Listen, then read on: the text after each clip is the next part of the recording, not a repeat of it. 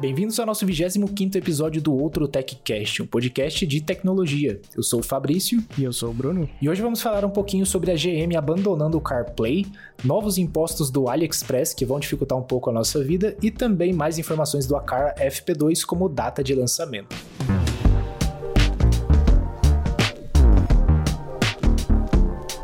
Cara, e essa decisão da Chevrolet de tirar o CarPlay, você viu isso? Todo, parece que todos os, os carros é, elétricos a partir de 2024, se não me engano, não vão ter CarPlay mais. Cara, bizarro. Pelo que eu li, é parte do parte desse problema é que a, a GM quer ter mais acesso aos dados de usuário que a Apple não permite, né? Uhum. E a gente sabe que isso é meio que o core da Apple, é a privacidade, e a GM quer acesso aos dados, então eles fecharam com a Google para usar o Android Auto e tirar o, o CarPlay. Na verdade, nem é isso, você viu, né? Que não é o Android Auto que eles vão manter. Ah, é? Eles estão em parceria com a Google desde 2019 para desenvolver um sistema de carro específico para Chevrolet. Então não é o Android Auto, é como se fosse um sistema operacional mesmo. Caraca, mano. É, não é muito interessante, né? Porque sei lá, a, Samsung tá tentando empurrar o Tizen faz séculos e até agora não, não, não, não, deu certo, né? Será que, tipo, esse sistema da GM vai integrar tão bem, tanto com Android quanto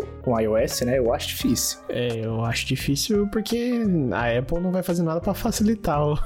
isso, né? É, exatamente, cara. A não ser que o aplicativo, do, por exemplo, para mapa, o aplicativo do Google Maps manda informação por Bluetooth ou por cabo e reflete no display display, mas não sei, não sei. Eu acho uma jogada arriscada. Eu acho que eles poderiam fazer o sistema e manter o CarPlay como opção lá, porque, sei lá, é um carro, né, mano? Não dá pra você.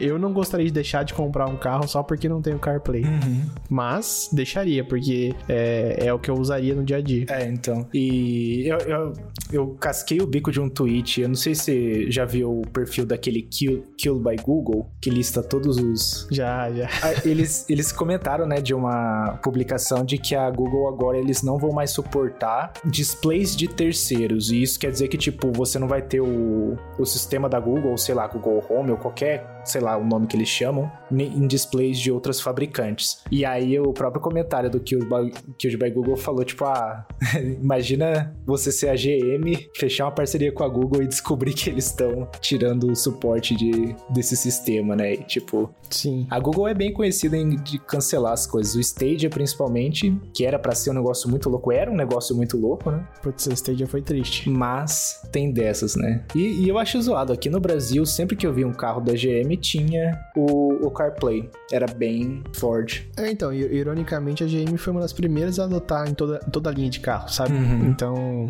vai ser a primeira a sair também. É. é, isso que agora o CarPlay tá ficando legal, né? Uhum. Eu não sei se é por isso também que eles estão querendo sair, porque agora o CarPlay vai tomar conta do carro inteiro, né? É, então, talvez tenha coisas por baixo dos panos que a gente não sabe aí, de coisas de bastidores, né? É. Porque o que mostrou na última WWDC, eu acho, ou, ou Keynote. Foi, foi WWDC. Que eles têm agora a proposta do CarPlay ser para todos os displays, né? Do painel, o display de multimídia e qualquer outro display, display que tenha no carro também. Uhum. Daí, é, realmente, a, a, Apple ia tomar conta de tudo que tá acontecendo, né?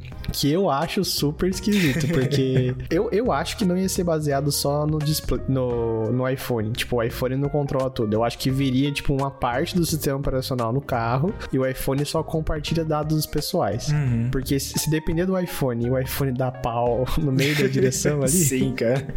Já era. Pode ser perigoso, entendeu? Eu tava com isso na cabeça também. Então eu imagino que o que a nova versão do CarPlay seria tipo um CarPlay OS uhum. e ao mesmo tempo você poderia ter um Android OS junto ali, né? E daí quando você quer usar, ele só pega dados pessoais do seu iPhone e passa para pro carro, né? Uhum. Mas sei lá, sei lá como é que vai rolar. Pelo menos a. É, outra marca que sempre suportou as coisas da Apple foi a BMW, né? É o que? É CarKey o nome? Você desbloqueia com o iPhone também. Eles sempre aparecem na keynote lá, né? Tipo, ah, BMW não sei o que, CarPlay, CarKey. É outra grande empresa que tá fazendo isso e também é uma. É que BMW a gente nem fala a respeito porque é muito inacessível, assim, né? É. Não tem muita graça falar. Não tem nem roupa para usar BMW. Se for pegar carros caros, tanto faz as decisões que eles tomam, porque quem tá comprando um carro caro não tá comprando muito por isso, né? É, então. Mas, mas sei lá. Inclusive a BMW era uma das que a gente comentou que tava querendo fazer assinatura de partes do carro para funcionar. Tipo, a assinatura para ter uhum. banco aquecido, banco alguma coisa. Bizarro. Caraca, com o lag a gente falou ao mesmo tempo. Né? é, é. Mas é, cara, tá, tá triste esse esquema da, da GM. Vamos ver se eles voltam atrás, né? Às vezes eles percebem que, tipo, ah, não, não foi uma boa coisa. É. Aí volta. Por outro lado, uma perspectiva é que são. É, comparar maçã com laranja. Mas ó, a Tesla tem um sistema próprio e não aceita CarPlay, não aceita Android Auto. E as pessoas não deixam de comprar o Tesla por causa disso. Uhum. Só que é um Tesla. é, exatamente. Você vai, você vai comprar ele por outros motivos diferentes do que você vai comprar um Chevrolet. Uhum. É, inclusive eu vejo bastante gente reclamando da Tesla não ter CarPlay, mas tipo, na Tesla você tem um aplicativo de mapas, você já tem a integração com Apple Music, eu acho que você não precisa do CarPlay, né? O que mais que tem de diferente? É, não é integração com Apple Music, né? Tem integração com aplicativos de áudio, não é? Não, você tem o próprio Apple Music. Acho que o chegou há pouco tempo. Deixa eu só. É? Não é aquela integração que todo que sempre existiu com o iPod, que até até sistema de som de casa já tinha na época. Não, não, é o é o aplicativo mesmo. Ele lançou em dezembro de 2022. Foi pouco tempo. Eu acho que o que mais me faria falta seria um aplicativo de mapa é, com informações mais relevantes, né? Por exemplo, Google Maps, Waze. É, isso. Apple Maps. Não, não faria falta. isso os carros têm, né? Os carros da Tesla têm. Compatibilidade com o Google Maps? Tem, o próprio aplicativo. Eles têm até Netflix, cara. Tem tudo lá. Ah, entendi. Não, eu achei que era só o mapa deles. Então, é, tudo bem. Eles têm tudo. Eu não, não vejo muito motivo de ter o CarPlay no carro deles também, porque, tipo, se a interface for boa, não for uma carroça igual a maioria dos carros, então. É, às vezes as pessoas só querem ter por ter também, daí não faz sentido, né? É, exatamente, cara. Tipo assim, eu quero ter o aplicativo Apple Home no meu Android. É. não faz muito sentido, né? Por que você teria isso? Tem aplicativo Google Home e usa ele. Exato. Ou compra um iPhone. Eu lembro quando o CarPlay não tinha. Não, pod... não podia ter aplicativos de mapa de terceiro, você lembra? Não lembro. Tinha isso? É, eu não duvido de ter. Existiu. Não, por acho que no mínimo uns dois anos o CarPlay só podia usar o Apple Maps. Nossa senhora agora, cara. E, detalhe, o Apple Maps não era disponível no Brasil, então... Não dava pra usar. era uma tela sem uso, basicamente, só pra música. É, aquele esquema que a gente sempre fala da Apple, né? Pra Apple, o lançamento dela é nos Estados Unidos e, se quiser afunilar mais, ainda é São Francisco, né? Então só tem lá e já é. Sim. Pro re o resto, pra eles, eles não se importam muito, então... Mas bom que liberaram, porque senão ia ser inútil. Imagina usar o... Cara, se eu abrir o Apple, o Apple Maps hoje ainda, as informações da maioria são incorretas corretas. Até do bairro antigo que eu morava, muita coisa eu corrigi uhum. e muita coisa já saí, já ficou desatualizada, né? Tipo, eles não, não atualizam, acho que eles geralmente pegam as pessoas para atualizar, sei lá o que, que acontece. Mas é a experiência aqui no Brasil ou aqui em São José é bem ruim. É, aqui na Holanda não é tão ruim, não. Eu, de vez em quando eu uso só pra ver, tipo, quão mais difícil ou mais fácil seria. Uhum. E as informações batem, informação de transporte público, de ruas. Ah, legal. Eles lançaram até aquele aquele Street View 3D que eles têm, sabe? Uhum. A, a Holanda é um país que tem que chegou esse esse Street View Plus Plus deles. Da hora. E é bem bonitão, na verdade. É, isso eu só testei no, no, no acho que acho que foi até em São Francisco mesmo. Eu abri lá no Maps e testei lá. É. Mas o aqui não tem. Só que não, não tem muito com, como competir, né? Porque o Google Maps tem as avaliações, tem muito mais informação, né? Porque o pessoal já usa muito mais tempo. Uhum. Isso é. O, o, Apple Maps usa, acho que o. Como é que chama aquele serviço de avaliações? Yelp, não, né? De restaurante. Yelp, é, exatamente. Ah, pode crer. E primeiro que ninguém usa o Yelp é. fora dos Estados Unidos. exatamente. Então, não tem todas as informações lá. Mas para algumas coisas é legal, tipo navegação pelo Apple Watch. É... E é isso. isso resume isso. é complicado. Eu não uso para nada, porque qualquer coisa que for usar. Se eu não me engano, até rua, tipo, rua que já foi construída aqui na, na cidade não aparece ainda, sabe? E construída assim há um, há um tempo já. Uhum. Nem esquenta a cabeça com a Apple Maps, eu vou com a Google mesmo. E eu acho que a Google atualiza. Eles atualizam frequentemente, porque eu lembro que quando abriram a rua nova lá no bairro antigo, acho que uma semana, duas semanas já apareceu lá. Caramba. É bem esquema. Mas eu, eu acho que isso não é só proativo deles também, não. Que a, as cidades têm que informar. Hum. Eu não, eu não sei como funciona, mas eu tenho a impressão que existe, tipo, um sistema de cidades, assim, e elas informam quando vai ter manutenção nas ruas, quando vai ter essas coisas. Porque não é possível que a Google gerencia tudo isso por conta própria, né? Alguém tem que passar a informação. É, eu acho que muito, muito disso também são os usuários que, tipo, igual o Waze, né? O Waze você reporta lá que tem o. Sei lá, tem um negócio lá. Será que o povo ainda reporta, cara? Eu acho que no começo era, era moda reportar. Agora, hoje em dia, eu chutaria que só reporta é policial na estrada, é, tra- é tráfico. tráfego. Podia reportar tráfico também. Não, Passa tráfico longe. longe. Pode apanhar muito. Enfim, é, eu imagino que exista algum, alguma forma da cidade reportar isso, sabe? Porque é benéfico pra todo mundo, né? E a, a Google deve ter alguma, alguma inteligência lá que, tipo, identifica, sei lá, apareceu uma rua nova. Então agora os carros estão passando por lá. Certeza que tem alguma coisinha que eles conseguem saber que, tipo, apareceu alguma coisa, sabe? Pode ser, pode ser. Mas sei lá, não manjo muito bem como funciona. O OpenStreetMaps ele é muito bom, que ele é aberto pra todo mundo e eu lembro que o Pokémon Go usava bastante. E lá no bairro era muito desatualizado as ruas. O que, que é o OpenStreetMaps? É um mapa que você pode consumir gratuitamente? É, é um serviço de mapa, só que ele é suportado pela comunidade. Hum, É como se fosse um Google Maps open source. uhum. E aí, tipo, lá você consegue dizer onde tem uma estrada de terra, onde tem calçada, tipo, bem completão, sabe? E aí eu lembro que às vezes eu ia lá e atualizava o mapa do bairro lá, porque aí depois de alguns meses aparecia no Pokémon GO também, atualizado. E aí eu, eu ficava atualizando por maior tempo lá. Da hora, da hora. E eu, se eu não me engano, a própria Google e a Apple podem usar o OpenStreetMaps também. Tipo, ele é bem aberto, assim, comercialmente, sabe? Eu acho que se a gente for atrás, tem várias coisas, alguns foundations, assim, que todo mundo usa em comum, sabe?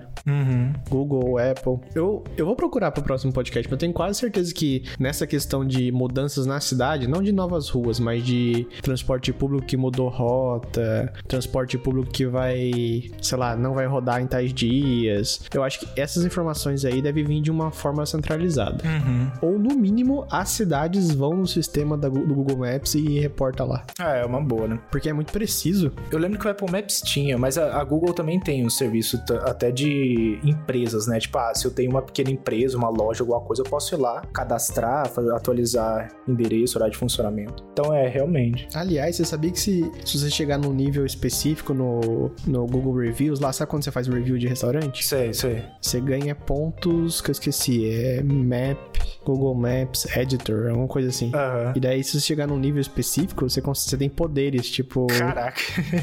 É, eu vi algum usuário no Twitter falando poder de remover é, empresas do mapa. uhum. E lógico que não deve ser só simplesmente remover, né? Tem que dar motivo. Sim. E daí pessoa tava falando que ia remover por causa que conhecia tais empresas que tinham trabalho análogo à escravidão. Caraca, velho. Bizarro, assim, sabe? Mas acho interessante, né? Aham. É interessante saber disso não. Eu tenho uns, uns pontos lá de tour, guide, alguma coisa assim. Eu sempre re- recebo um e-mail de algum review que eu coloquei lá, que tipo fiz há anos É atrás. um nome assim mesmo? Deixa eu ver aqui. E, só que eu nunca soube que tinha esse, esse esquema de poderes, né? De nível de acesso. Interessante. Eu comecei a, a, a fazer mais review assim, porque lá atrás falava que se você chegasse no nível tal, você ganhava Google Drive de graça. Alguns gigas. Ah, legal, legal. E talvez até ganhasse, mas hoje em dia não ganha mais. Já era. é Local Guide. Ah, boa, boa. É, Google Maps Local Guide.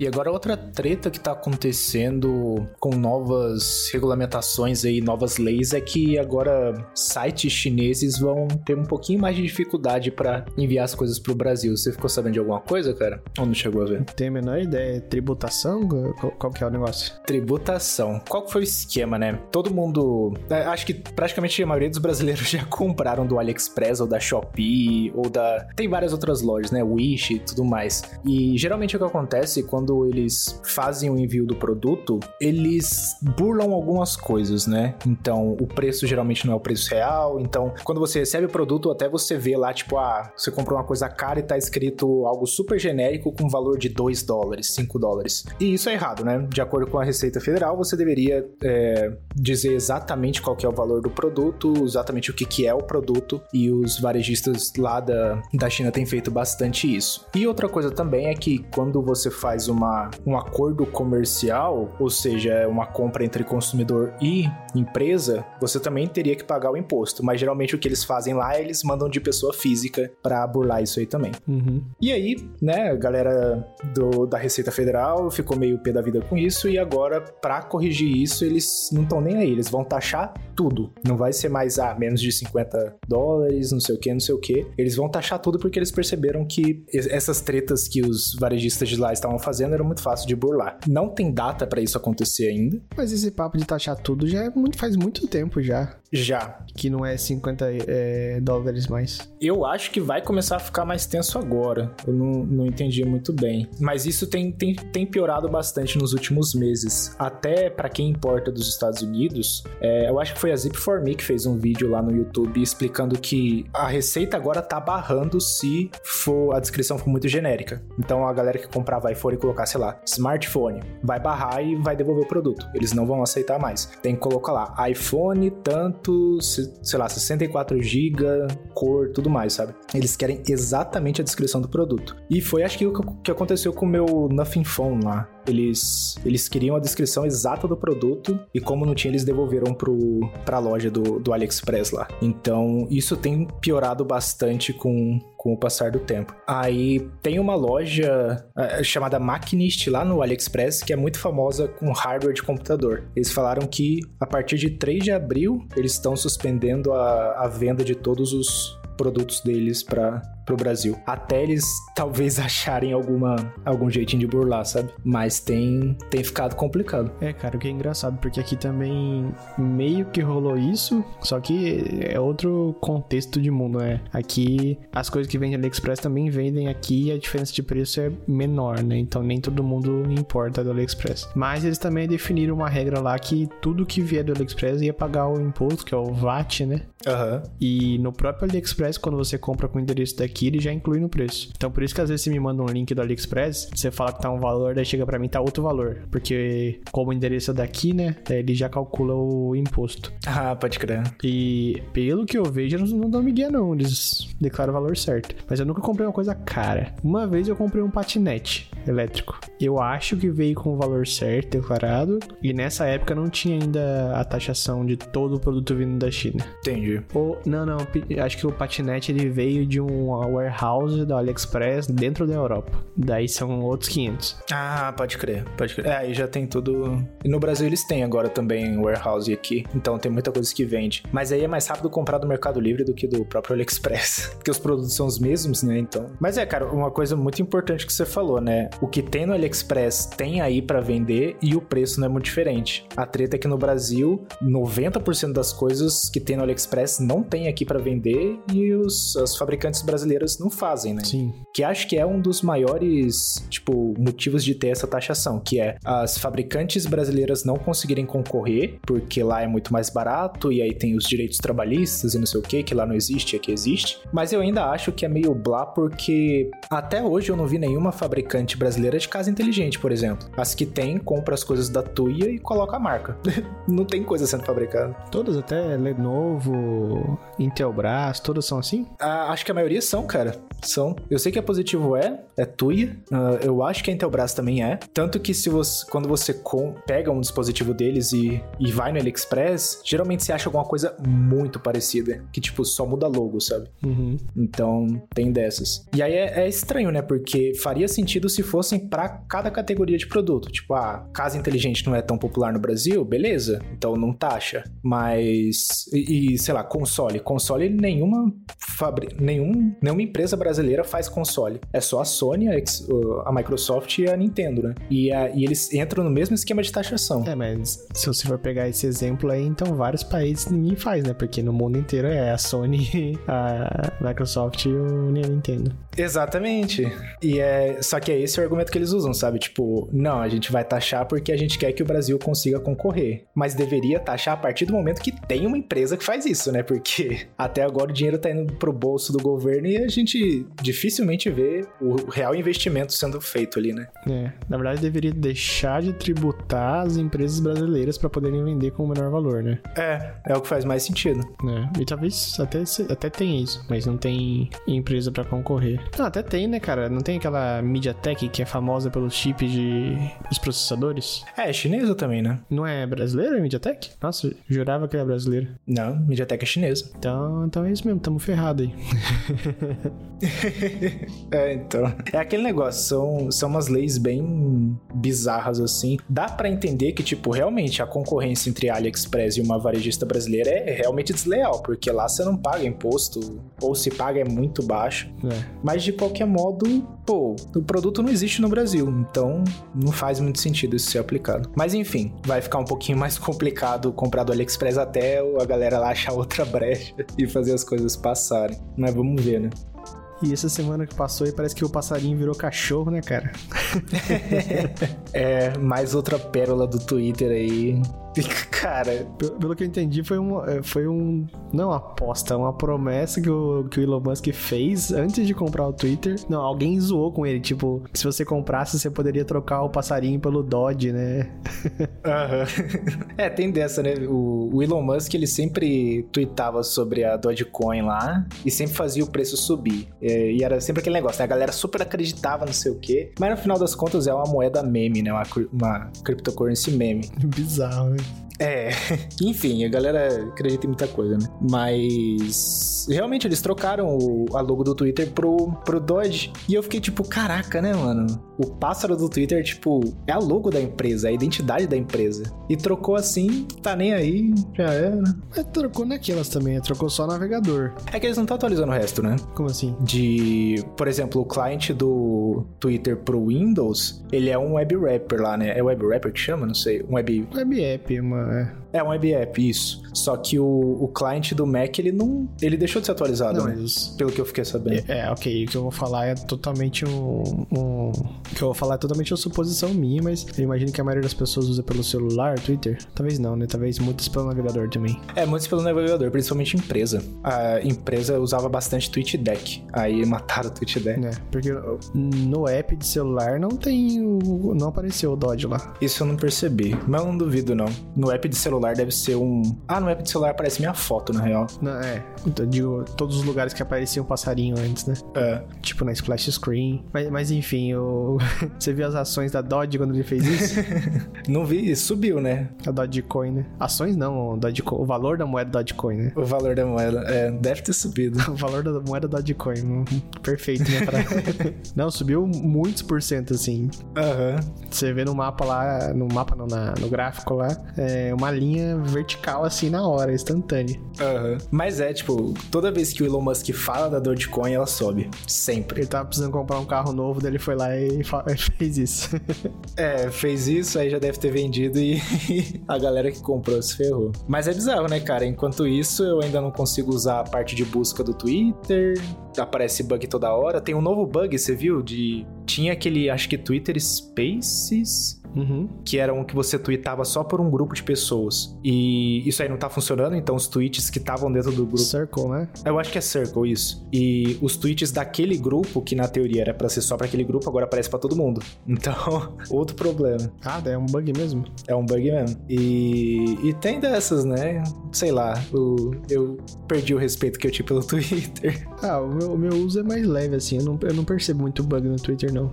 Para as coisas que eu faço, tá de boa. Aham. Uhum. Só o maldito do, do Twitter. Como é que fala? Twitter Anúncios lá que não anunciou nosso podcast até hoje.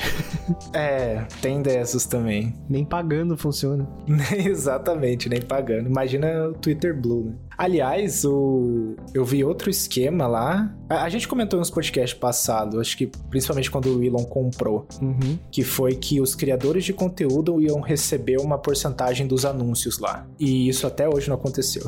Parece que a promessa era todo anúncio exibido na, nos replies de um tweet iam pro criador de conteúdo. Só que o criador de conteúdo precisava ser também registrado como criador, né? Não é só uma pessoa normal. É, tinha que pagar Twitter Blue. Era só pagar o Twitter Blue lá, ele já conseguia. Mas é, e aí, tipo, tinha no Twitter do Elon Musk lá, no tweet dele, que era tipo, ah, a partir de hoje isso vai funcionar. Isso já faz alguns meses, assim. Até agora nada. Mas é, né, por enquanto tá dando pra twittar. Meus tweets ainda estão sendo entregues para outras pessoas, então não tem muito do que reclamar até as coisas realmente começar. É, até o Twitter virar totalmente pago, né? Que eu acho que essa vai ser a ideia. Em algum momento vão fechar tudo. Eu ainda tenho muita. Não sei, não vejo isso acontecendo. Eu espero que não.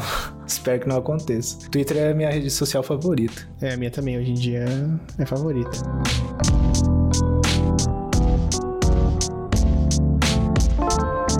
No último podcast a gente comentou que rolou o convite do evento da Apple, né, cara? Você conseguiu o convite, alguma coisa assim? Vai conseguir participar? Eu nem tentei, eu nem sei como é que funciona. É, então, eles anunciaram o evento da WWDC desse ano, e daí você podia se registrar para ir lá pessoalmente, acompanhar, né? Porque esse evento que teve ano passado e esse ano não é a WWDC como antigamente, que tinham cinco dias de sessões para você assistir presencialmente. É mais uma um, um meeting em greet, sabe? Ah, pode crer, pode crer. E daí você assistiria a mesma apresentação que as pessoas veem de casa, só que dentro do, do Apple Park, né? Com certeza tem comida, tem várias outras coisas pra você ver lá dentro, né? Mas não é, não é o mesmo evento de antigamente. Antigamente até custava, acho que 1.500 dólares. Nossa.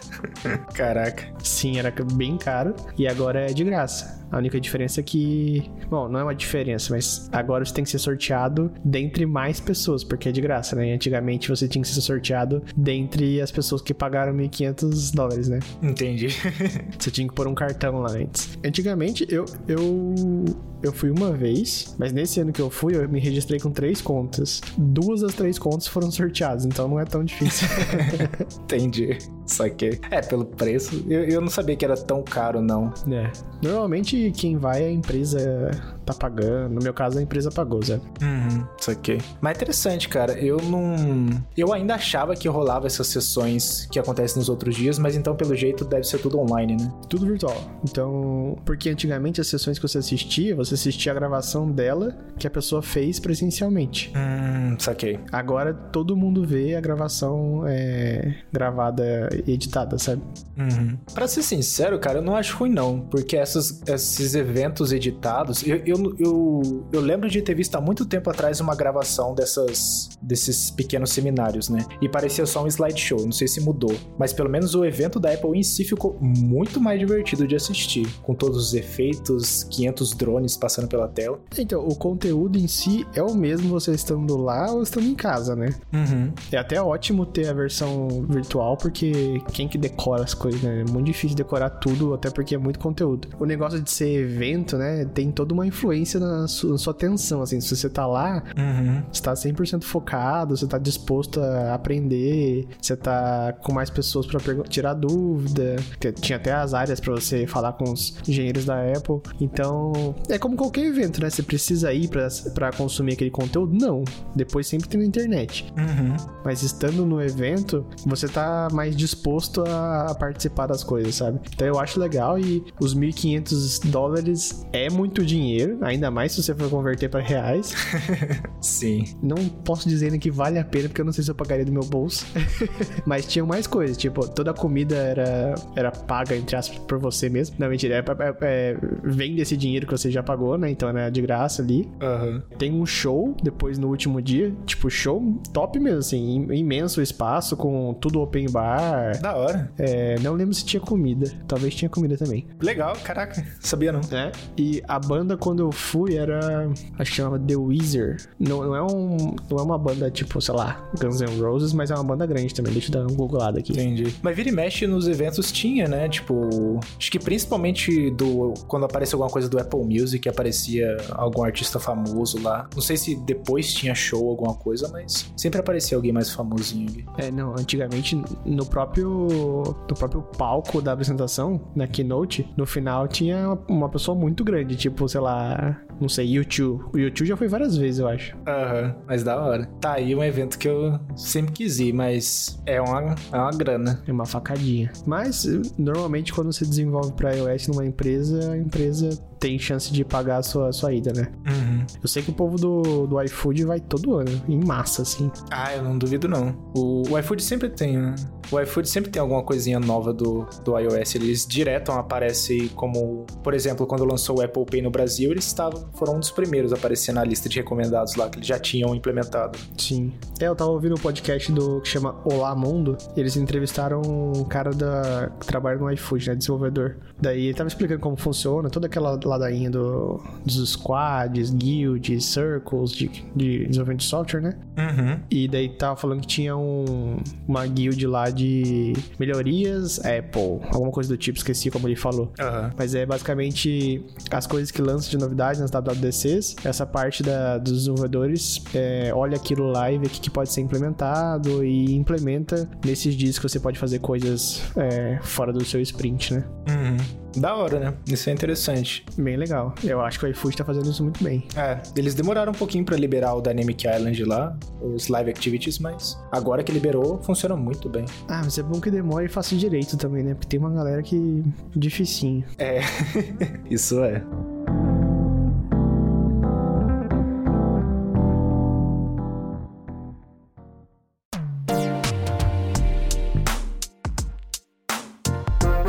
E essa semana aqui eu decidi encerrar meu projeto, pelo menos temporariamente, um projeto Jarvis, que eu tava construindo aqui um assistente é, de voz, né? Porque quanto mais eu trabalhava nela, mais a Siri parecia excelente. Então alguma coisa estava errada, sabe?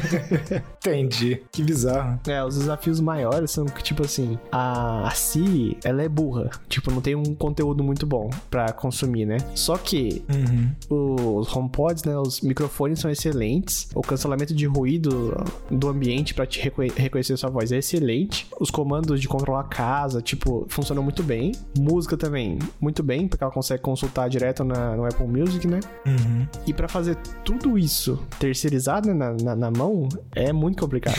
então, a, a parte que o Jarvis se deu bem foi quando fazia perguntas genéricas, tipo como fazer tal coisa. Porque daí eu liguei ele com o chat GPT e sucesso. Só que todo o resto era muito complicado. Uhum. Eu usei algumas coisas que já existem na, na comunidade, né? Um negócio que chama Rasp, que é basicamente toda a plataforma para você, pra ele reconhecer a sua voz, interpretar como texto e, e criar as intents lá para você tomar ações, né? É, primeiro que eu tive que fazer um negócio customizado para transformar a voz em texto, as coisas que já, que já vem nele são muito ruinzinhas. Então, não entendi as coisas que eu falava. Daí eu usei o Google Cloud Speech to Text. Aí ficou muito melhor. Uhum. Só que daí já não é mais local. Tipo, depende da nuvem, que tem um delay. Sim. O outro que é, quando eu, o Jarvis ia falar, as vozes que já vem nele que são locais também são ruinzinhas. É tipo o Google Translate falando.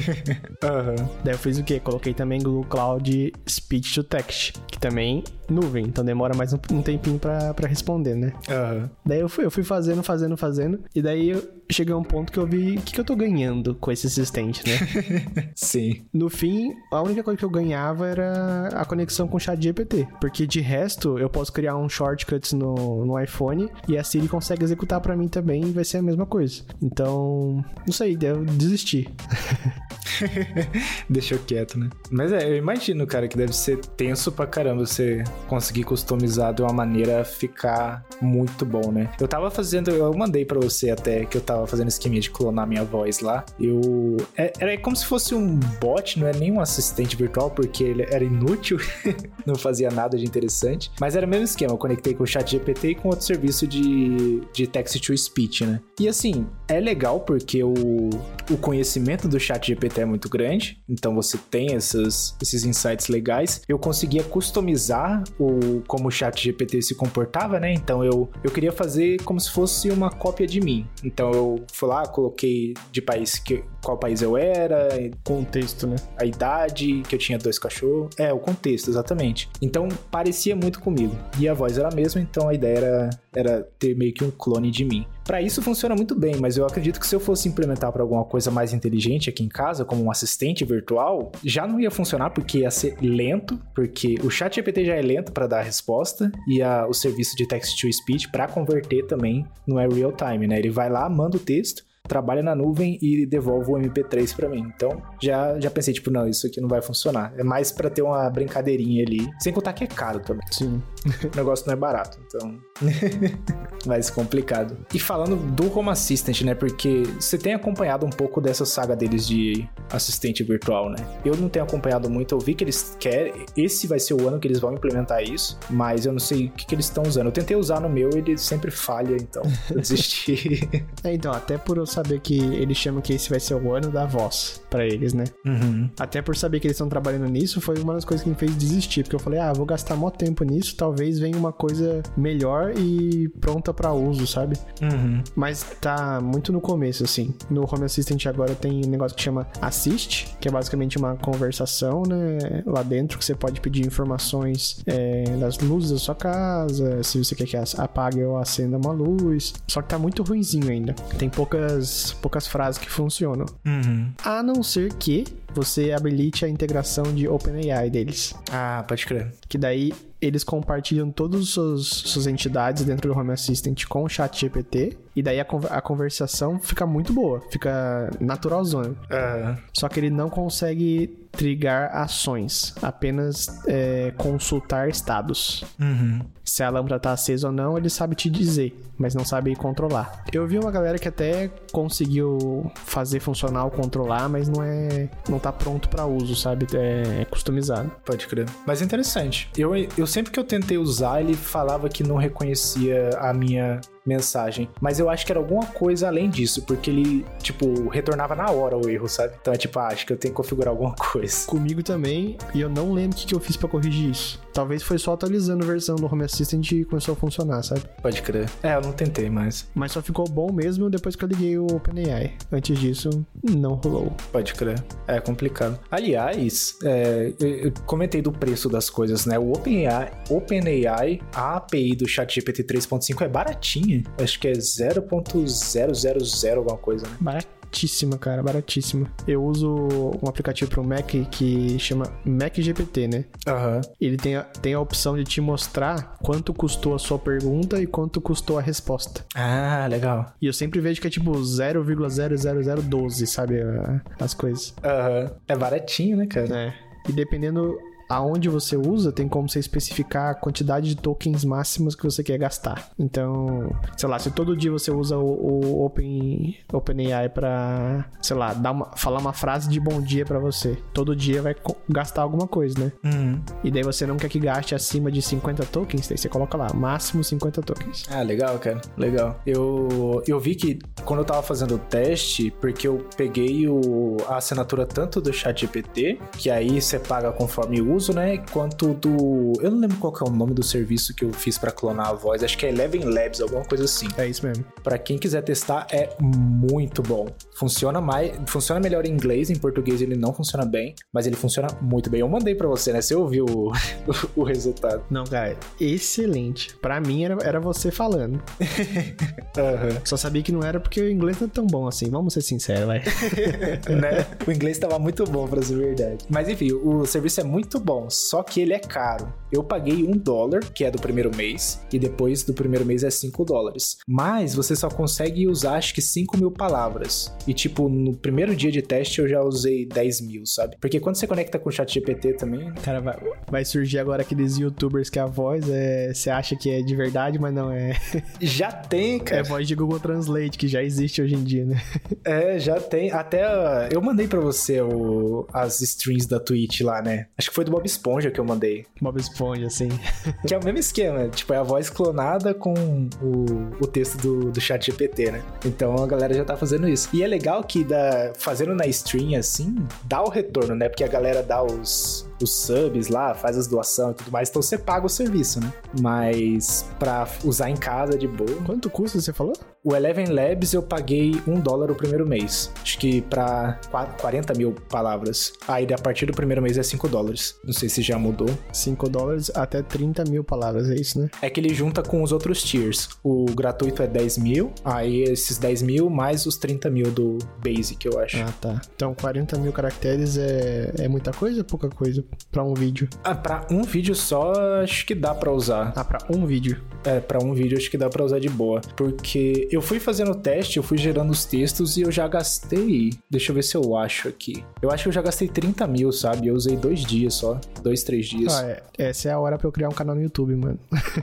É, mano, e, e, esse que é o esquema, porque, ó, você clona a sua voz, e aí você vai poder fazer em inglês, que é melhor ainda, porque o mundo inteiro vai entender. Sim. E aí você só coloca imagens no seu vídeo, ou sei lá, vídeo, alguma coisa assim, para complementar e gera o texto pelo GPT, cara. Perfeito. É bom demais, mano. Eu, eu vou fazer o teste aqui em casa pra ver como é que fica. É uma boa, é uma boa. E eu não, não tenho do que reclamar do serviço, não, cara. Só que é caro. Mas se você for usar só de vez em quando tudo mais, vale a pena. É, de certa forma não é tão caro assim, né? Se você for ter retorno com isso, né? É, se você for ter retorno é de boa. É, pra, pra, pra brincar é realmente carinho. Mas, é, o próximo tier é, é, é, o gratuito, aí tem o Starter, que é o que eu comprei de 5 dólares, e o próximo é Criador, Criador de conteúdo. Aí eles cobram 22 dólares por mês, e aqui já aumenta bastante, ó, que é 100 mil caracteres por mês. E aí acho que ele junta com os outros vai dar 140 mil. E aí eles falam que a estimativa é duas horas de áudio gerado. E tem como você pôr pausa, tudo certinho? É, ele é como se fosse uma, uma voz normal, sabe? Então ele já insere automático. Ele tem um slider. Não, eu digo, se, se você pôr o texto, ele tem que saber como são as pausas, né? Por exemplo, você quer, sei lá, tá falando e entre essa palavra e a outra eu quero fazer uma pausa maior, ou entre as letras. Porque tem um padrão, enquanto eu tava fazendo assistente virtual, eu tava é, descobrindo isso, né? Tem um padrão que chama SSML. Ele é basicamente um XML que você põe tipo, sei lá, eu não lembro qual que são as tags, mas speech, daí speed e tal. É, daí tem, sei lá, slow, medium ou fast. Uhum. Daí tem também é, pausa por tanto tempo. Talvez ele tenha isso também. É, eu não vi isso não, mas deve ter. Tem uma parte de tutorial aqui interessante. O que ele tem, que eu achei muito interessante, é estabilidade e depois claridade. Claridade, quanto maior, melhor a qualidade da sua voz, só que você também tem que ter um sample muito bom, né? Que você treina, você grava o sample, manda ele treina, né? Então você tem que ter uma qualidade muito boa para usar o high. O que eu usei foi o high, tá funcionando bem. E o estabilidade é legal, muito da hora, porque você pode deixar a parte, você pode usar em mais estável ou mais variável. Quando você usa o mais variável, ele faz pausas, ele fala tipo, uh, é, essas coisas assim, sabe? Como se fosse um ser humano de verdade. Ah, entendi. Caramba, ele já, ele já deduz aonde seriam essas. É. Entendi. Ele simula o erro. uhum, exatamente, cara. Então, quanto mais variável, mais, entre aspas, parecido com o ser humano. Às vezes dá umas loucuras lá, tipo... Se fizerem isso aí pra português, a gente vai ter um podcast por dia aqui. Sim, exatamente, cara. Mas a parte de variável eu achei muito engraçado, porque eu mandei um prompt pro chat GPT, tipo assim, é, eu não sei se eu mandei pra você, mas foi das piadas lá. Conte três piadas, alguma coisa assim. Uhum. Mas eu, eu basicamente falei pro chat GPT, é, me conte três piadas e entre cada piada insira um hahaha. E é muito comédia, porque quanto mais variável fica lá no Eleven Labs, mais parecido com uma risada fica, sabe? Então. muito bom. Fica muito louco. Eu, eu curti pra caramba usar o serviço. Mas é que negócio, né? Mais pra brincar. o dia que ficar baratinho, baratinho, aí eu uso pra valer. Cara, e em paralelo com o Jarvis, eu tava fazendo também. Quer dizer, era pra complementar ele, né? Eu queria que ele reconhecesse quem estava no ambiente que ele tava falando com a pessoa, né? Porque às vezes eu não chamava ele, ele anunciava algum evento, tipo, tá na hora de alimentar o meu gato, alguma coisa assim, sabe? Uhum. E eu queria que ele chamasse com os pronomes certos de meu, da minha namorada, ou talvez pelo nome. E a minha primeira tentativa foi por câmeras, reconhecimento facial. Uhum. Só que, cara, nossa, que dor de cabeça, mano. bye. Gasta muito hardware essas coisas, sabe? Eu não tava preparado pra isso. Aham. Eu queria uma coisa mais simples. Até chegou a funcionar, mas eu pensei, puta, se eu for escalar isso, vai ficar muito caro. Uhum. Eu tava pensando numa coisa mais barata e eu descobri o ES Presence, Aham. que é do das coisas que você pode instalar no- na plaquinha lá do ESP32, né? Uhum. Que basicamente ele traqueia pela casa é, dispositivos Bluetooth.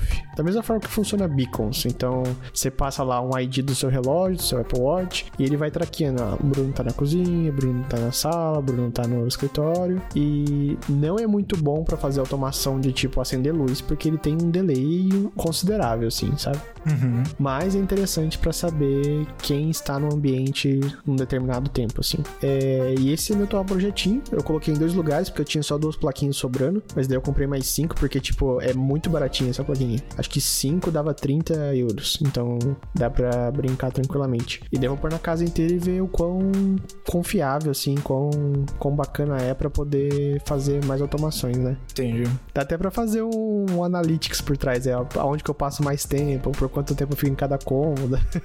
Da hora. Aí é esquema, cara. É, não sei o que eu faria com essa informação, mas. Mas é interessante. Eu, eu nunca tinha ouvido falar desse ES Presence aí. Ele é o que eu gostaria que o AirTag tivesse também. Uhum. Sei lá, tipo, ou o AirTag, ou a Apple TV e o, o Apple Watch, né? Sei lá, você tá com o Apple Watch, você entra na sala, a Apple TV já sabe porque você tá com o relógio perto, não sei. Mas é algo muito interessante pra automação. E mais barato que o FP2 também, né? No projeto eles falam que a AirTag tá no- nos planos, mas eles não conseguiram fazer nada relevante ainda. Eu acho que eles só conseguem contar quantas AirTags estão conectadas a um iPhone, mas isso não, não dá pra fazer muita coisa. Entendi. Mas é, dá pra ver que tá nos planos dele, assim, deles. Aham. Interessante, interessante. Tem até outras, outras alternativas também que chama Room Assistant, tem, tem vários similares, sabe? Uhum. Mas eu comecei a testar com esse aí, vamos ver como que vai ser.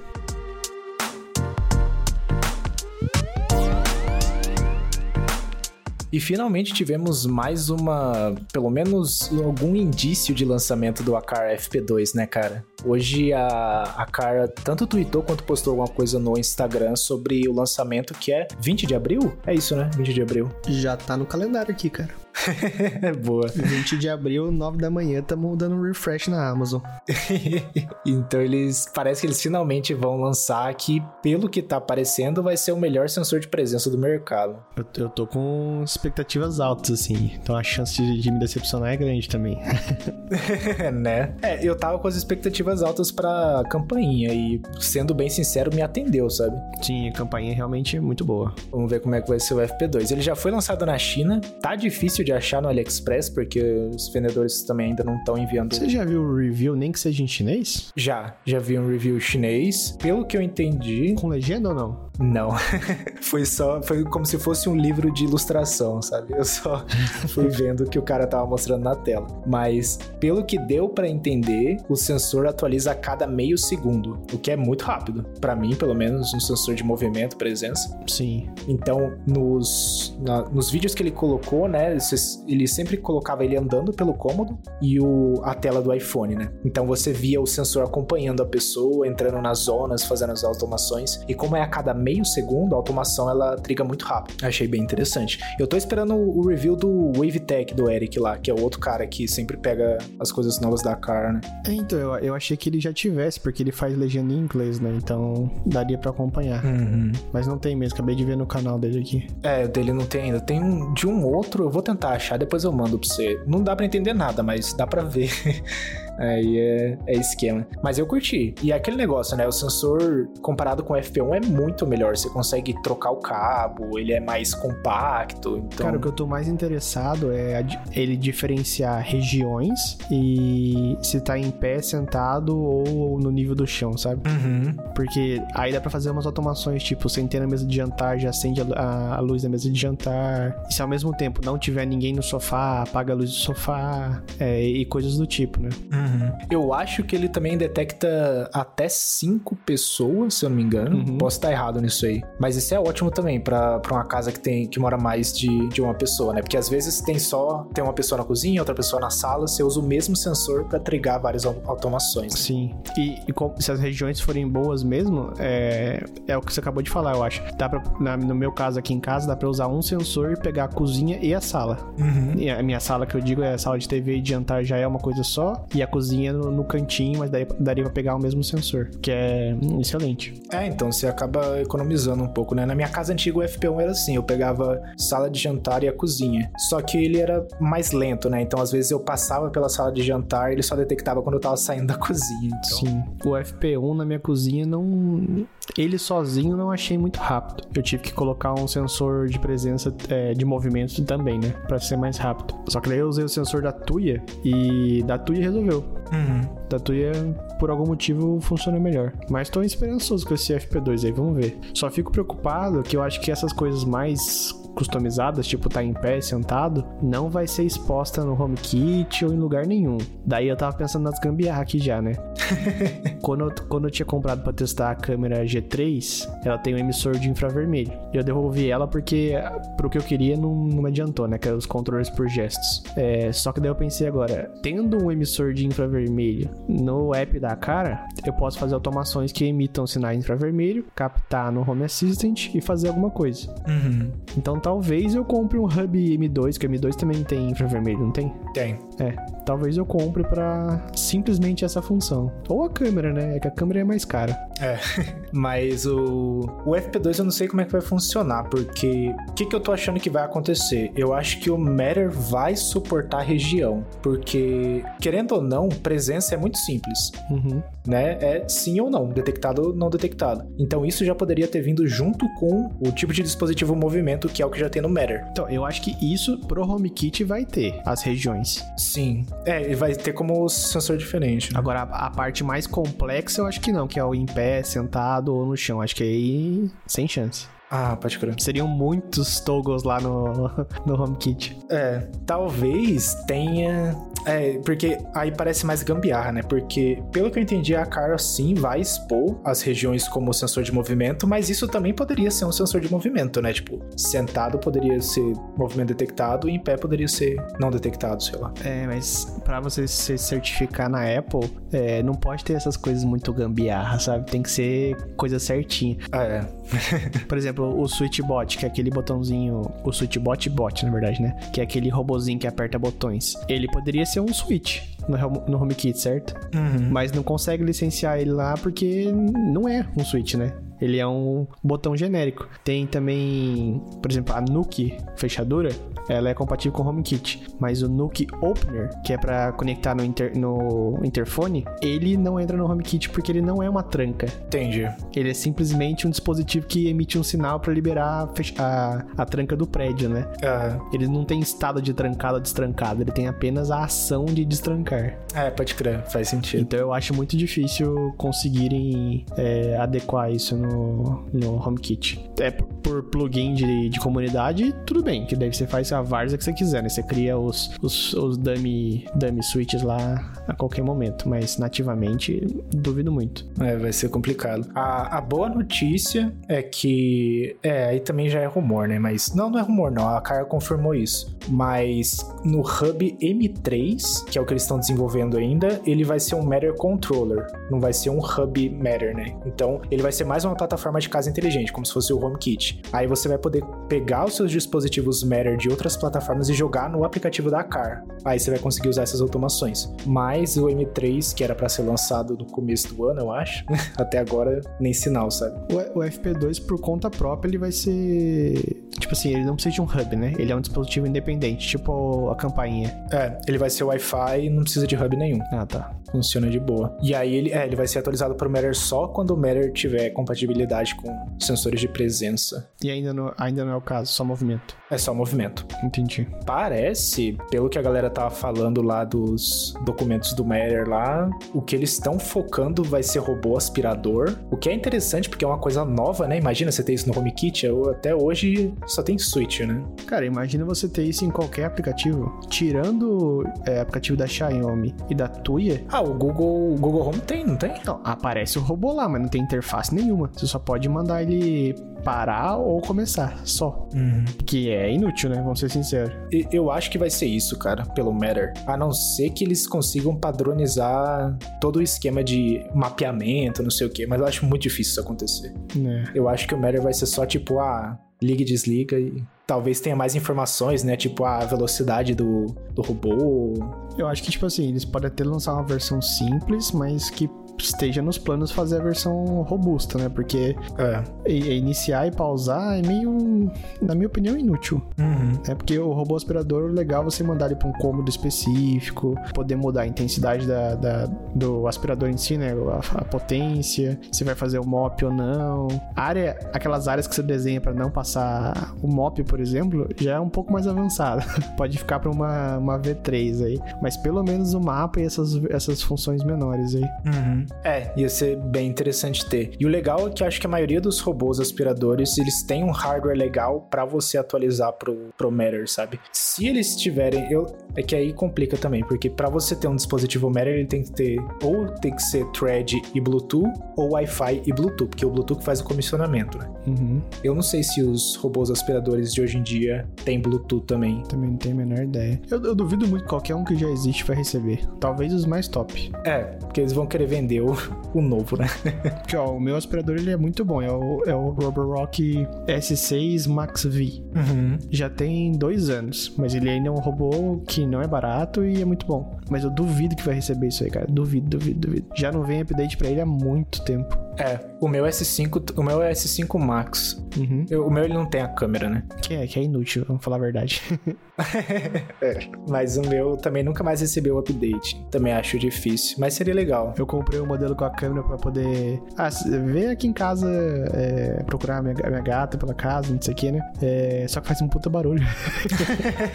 Porque não tem como você andar pela casa sem, sem o motor tá ligado. Não, não tá na full potência do, do aspirador, mas tá ligado. Aham. Então não, adi- não adiantou muita coisa. E daí teve o, outra coisa que me fez deixar de usar também é que pra fazer automações no Home Assistant, eu tive que mover ele do aplicativo da Roborock pro aplicativo da Xiaomi. Hum, No aplicativo da Xiaomi, é, não aparece a câmera. entendi. E é a única forma, porque não tem como integrar o aplicativo da Roborock no, no Home Assistant. Aí zoado. E aqui em casa, pelo menos, compensa muito mais eu ter as automações do que ter a câmera. Porque daí eu consigo fazer. Apertou um botão no escritório, vem limpar só o escritório. Apertou um botão no quarto, vem limpar só o quarto. E tem até um negócio que eu tô pendente de fazer que é fila. Então, se eu apertar um botão no escritório, depois no quarto, ele coloca o quarto como na fila pra limpar depois, sabe? Legal. Isso é interessante. Isso aí é fácil. Se eu tivesse com o meu setup antigo do Zigbee, que eu fazia tudo em Python, nossa, era facinho de fazer. Sim. Porque eu já tinha algo parecido, sabe? Pra alguma automa- automação que eu fazia com o meu PC lá. Mas isso é da hora de fazer. Deixar como fila. É, no próprio Home Assistant dá sem programação nenhuma, assim. Ah, legal. Se eu não me engano, tem até blueprint, já que o, o pessoal da comunidade fez. Interessante. Mas é, esse parece que vai ser um dos próximos dispositivos pro Matter. Eu não sei o que mais que falta. Eu lembro que faltava bastante coisa. Acho que sensor de Câmera, câmera é, sensor de vazamento que tem, campainha. campainha. Campainha é fácil até, se não incluir a câmera da campainha, né? Que é só um botão de de stateless lá. O, aspira- o aspirador, se você não incluir a parte que ele aspira. né? Você não inclui nada, é facinho de incluir. É, Eu acho que essa parte da câmera vai dar muito problema, cara, quando lançarem. Muito, mas muito, muito, muito, muito. Vai. Eu tenho a pequena impressão que eles vão querer seguir o spec da Apple, porque é o que eles têm feito com todo o Matter. Eles pegaram o HomeKit lá e seguiram o spec. Se for o spec da Apple, é um pouco mais fácil, porque aí é 1080p, 24 frames por segundo. Mas você não teria o que a Apple tem como HomeKit Secure Video, né? As outras empresas não precisariam implementar, a não ser que você conectasse a câmera, sei lá. Eu acho que vai ser tipo assim, o Matter vai deixar tudo à disposição. Daí cada empresa decide como que vai usar isso. Porque não tem como você exigir que o dispositivo Matter grave 24 horas, porque tem que ter um hardware que vai ficar gravando isso, né? Então, eu acho que a princípio é, é assim que você acessa o dispositivo, as informações, é, acesse como você quiser no seu hub. Uhum. Então a Apple continua usando o HomeKit Secure Video, a Google pode usar no cloud dela, e assim vai. É, um, o que seria interessante é se o Matter adotasse algo mais padrão, tipo o RTSP, né? Uhum. Não lembro se é esse o protocolo. Aí ia ser legal, porque muita câmera já tem RTSP. Sim. Tipo, de fábrica, assim. Aí ia ser interessante. E fácil de integrar, porque já é aberto, já é um protocolo conhecido. Depois que eu comecei a usar o RTSP, agora eu não compro câmera que não tenha mais. É. Porque dá pra fazer coisa muito legal com ele ter, por exemplo, essas coisas de identificar rosto e tal. Não, não o RTSP especificamente, né? Mas você coloca ele em um outro software e, e consegue consumir esse dado sem precisar que seja compatível com plataforma específica. Uhum. É muito mais fácil de acessar, né? Inclusive aquela treta que tinha dado da IUF lá muito tempo atrás, era porque eles não tinham criptografado o RTSP, né? Sim. A câmera tinha, era só para uso interno, mas hum, nesse caso estava desabilitado. Exatamente.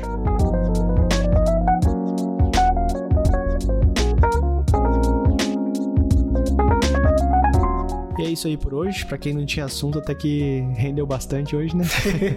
Meio improvisada aí a pauta. Siga a gente lá no nosso Twitter, arroba OutroTechCast, ou nos nossos Twitters pessoais, arroba BegonCal2. E o seu, Fabrício? O meu é arroba. Avalie a gente lá no seu aplicativo de podcast favorito com 5 estrelas. E obrigado, Giovanni, por mais essa edição. Falou! Falou!